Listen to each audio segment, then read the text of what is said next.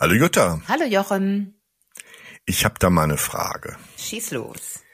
Manchmal fühlt es sich so an, als ob unser Kopf ständig voller Gedanken ist. Ja. Wie gehst du damit um, wenn es in deinem Kopf so hektisch wird? Was mache ich, wenn es bei mir sich praktisch überschlägt im Kopf? Das hatte ich gerade heute Morgen. Ich war mit dem Hund unterwegs und eigentlich war alles ganz friedlich. Ich sag mal, die Wasseroberfläche der Gedanken war ganz glatt und still. Und dann kam eine Nachricht meiner Tochter und ich hatte die geant darauf geantwortet und irgendwie hat sie das wohl falsch verstanden. Das ist ja auch immer, finde ich, so der Fluch dieser Handynachrichten, weil oft kommt das dann irgendwie falsch an und ist ganz anders gemeint. Und sie hat es auf jeden Fall falsch verstanden und es kam sofort eine bitterböse, ellenlange Nachricht zurück.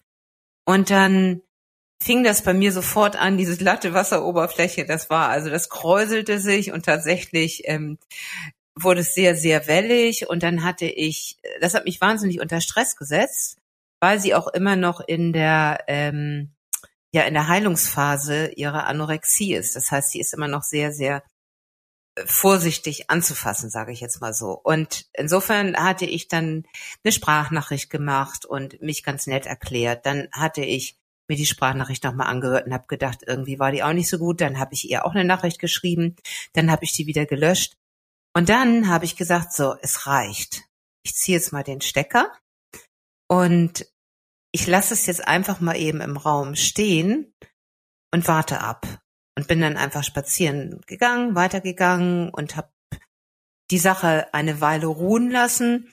Und dann habe ich einen ganz knappen Satz nur geantwortet und damit war für mich das Thema abgeschlossen. Das heißt, dieser gedankliche Stress hatte sich dadurch, dass ich erstmal in diesen Abstand gegangen bin, dass ich gesagt habe, was mache ich hier eigentlich? Ich, ich selber bausche das immer mehr auf, also als wenn ich noch meine Hand ins Wasser nehme und ordentlich hin und her schlenker, damit noch ordentlich mehr Wellen und Wellen und ähm, ja, damit alles noch gruseliger wird.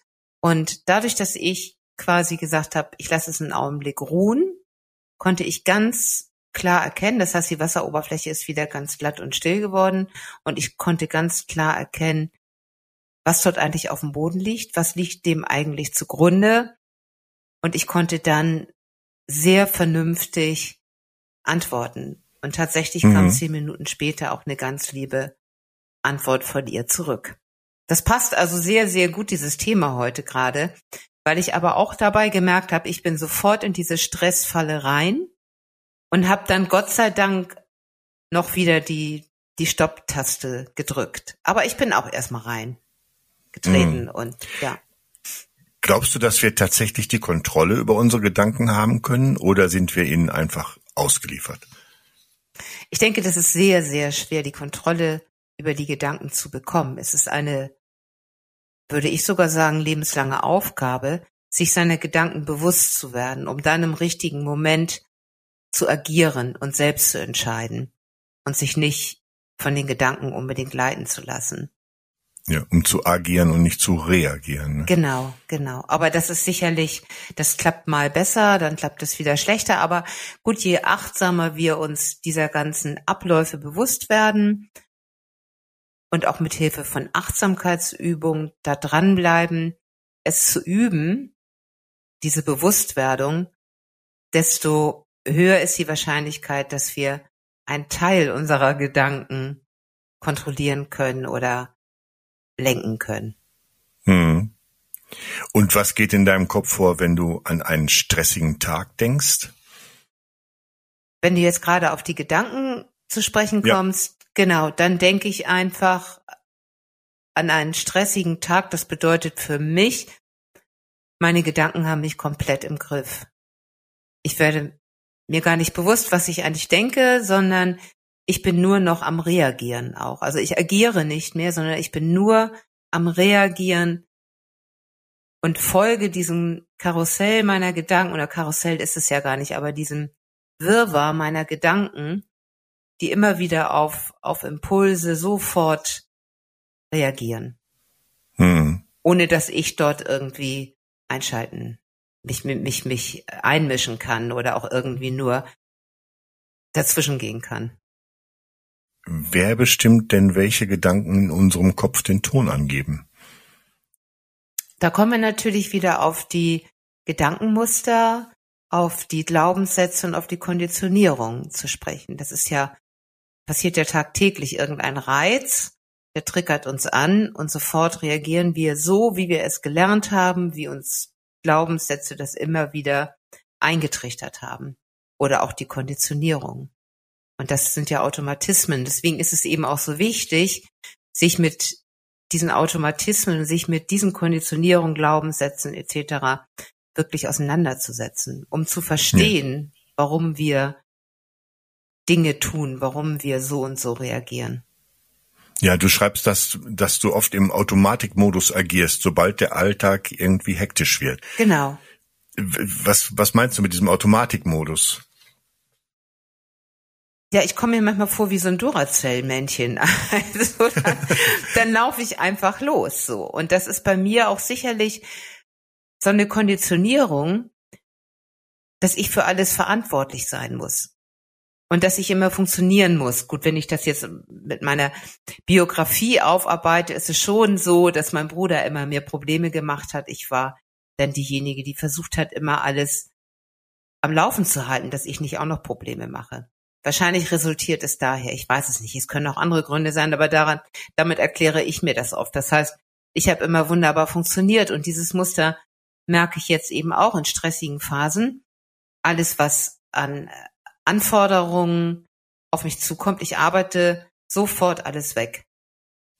Hm. Ich kümmere mich auch sofort um alles, um jedes. Dann, dann ruft noch jemand an und fragt, kannst du noch mal dies machen? Natürlich kann ich das dann auch noch machen.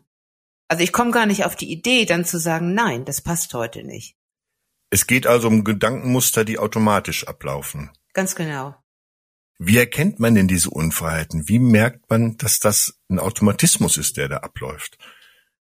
Gut, je besser du dich kennst, denke ich jetzt gerade, desto auffälliger ist es ja, dass du immer bestimmte Handlungsweisen und bestimmte Gedanken auch wiederholst. Und du merkst es eigentlich spätestens dann, wenn es dir nicht mehr gut tut, wenn du dich eben gestresst fühlst, wenn du die Reißleine ziehst oder wenn du zur Ruhe kommst oder auch im Gespräch mit deinem Partner. Also es geht schon darum, jetzt auch in die Reflexion zu kommen und zu spüren, was ist da eigentlich los. Ich finde, es tut immer sehr, sehr gut, auch Zeit mit sich alleine zu verbringen. Sei es mal alleine spazieren zu gehen, sich einen Nachmittag alleine im Café zu gönnen oder wie auch immer und besonders stressige Phasen dann zu reflektieren.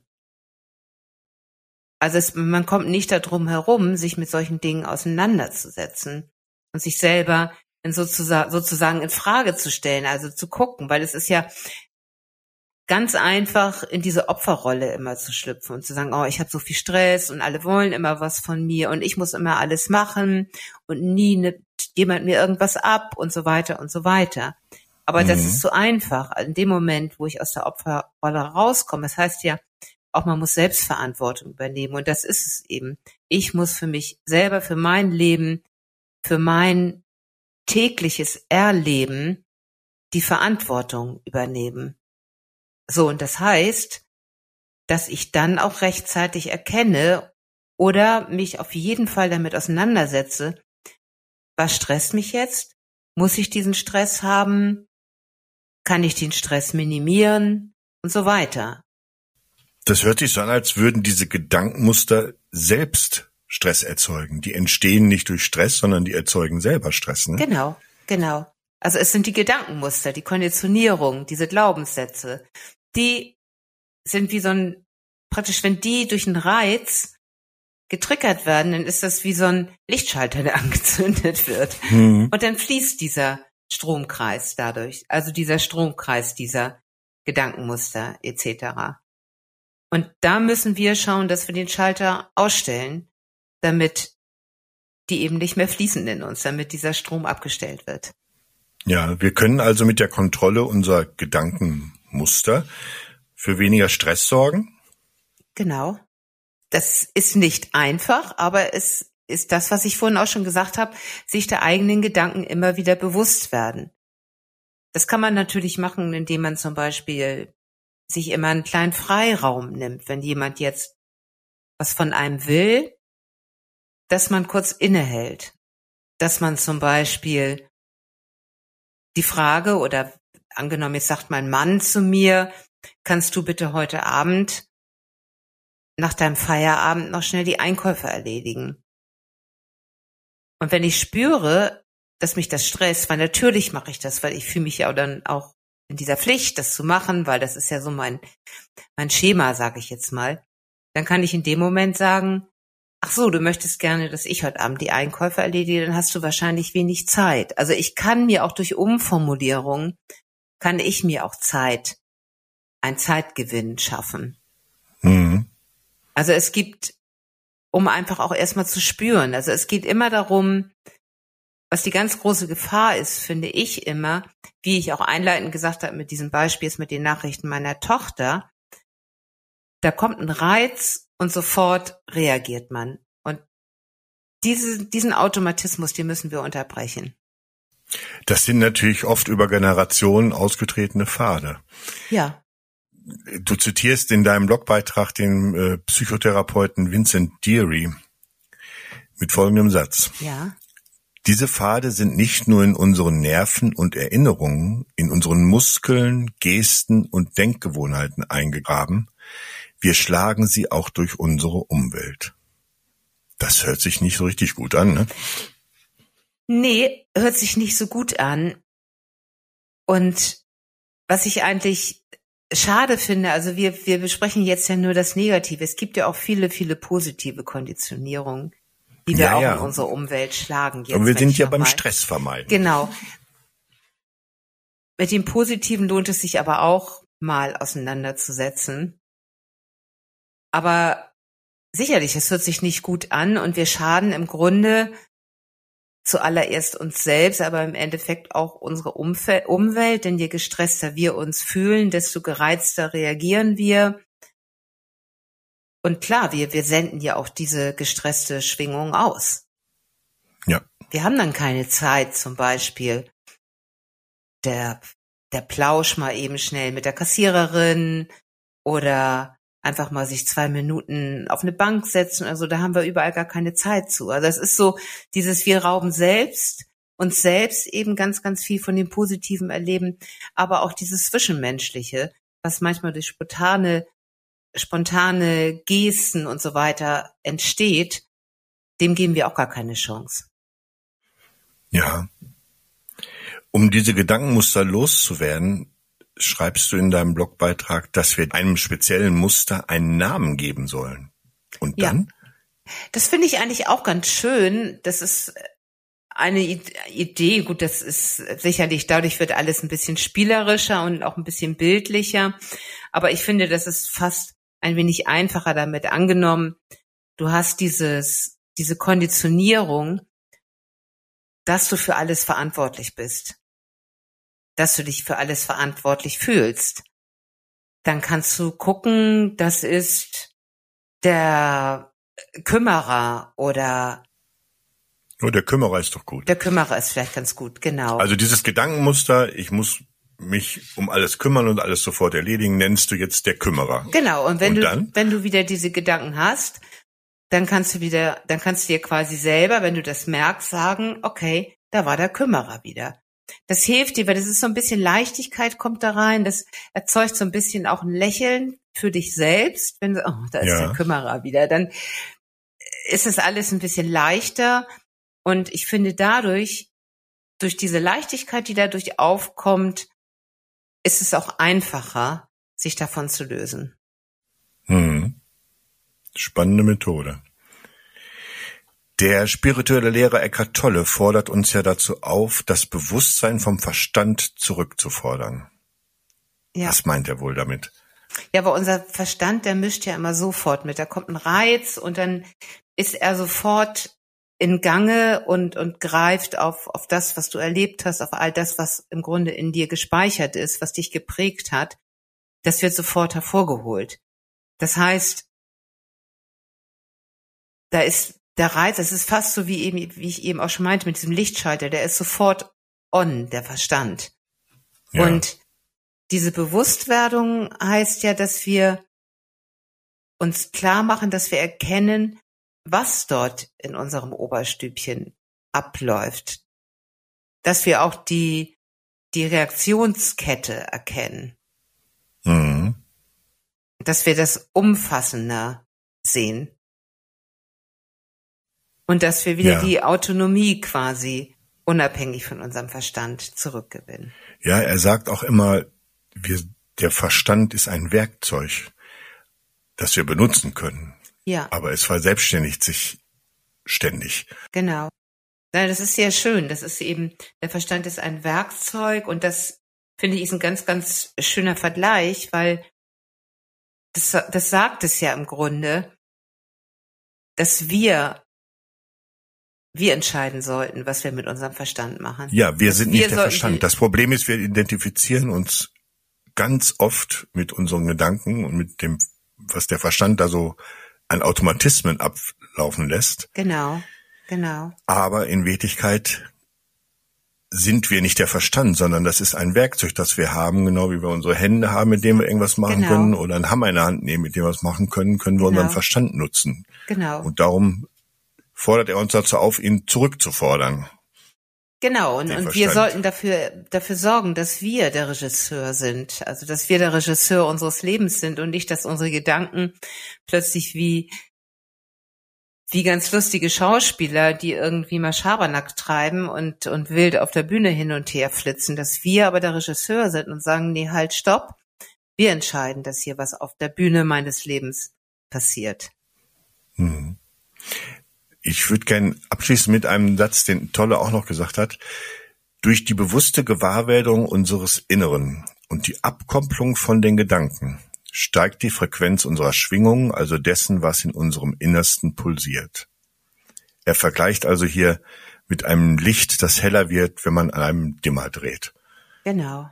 Ja, das, das ist sehr schön, schön gesagt. Und ich glaube, je, je mehr wir das auch verstehen, dass diese Bewusstwerdung viel, viel wichtiger ist, als, als permanent uns vom Verstand leiten zu lassen, desto leichter wird es uns auch fallen, auf unser Bauchgefühl zu hören und viel mehr die, die Intuition auch zu berücksichtigen und die walten und schalten zu lassen. Und je mehr wir uns von den Automatismen befreien, desto mehr kommt das durch, was wir eigentlich sind. Genau. Und das schwingt ja auch und das, was man nach außen sendet, zieht man an und so. Das wirkt sich alles außen. Genau. Ja, dann drehen wir den Dimmer doch ein bisschen höher. Sehr gerne. Okay, da zum Schluss noch wie immer der Hinweis an unsere Zuhörer. Wenn ihr Fragen rund um Achtsamkeit im Allgemeinen oder zum speziellen Blogbeitrag von Jutta habt, dann sendet diese gerne an das tut mir gut at lingenverlag.de. Wir freuen uns auf eure Fragen und euer Feedback. Genau, und teilt den Podcast gerne mit Freunden und Bekannten. Das tut bitte. In diesem Sinne, bis nächste Woche. Bis nächste Woche. Tschüss, Johann. Und schön das Licht anmachen. Ne? Genau. Tschüss. Tschüss.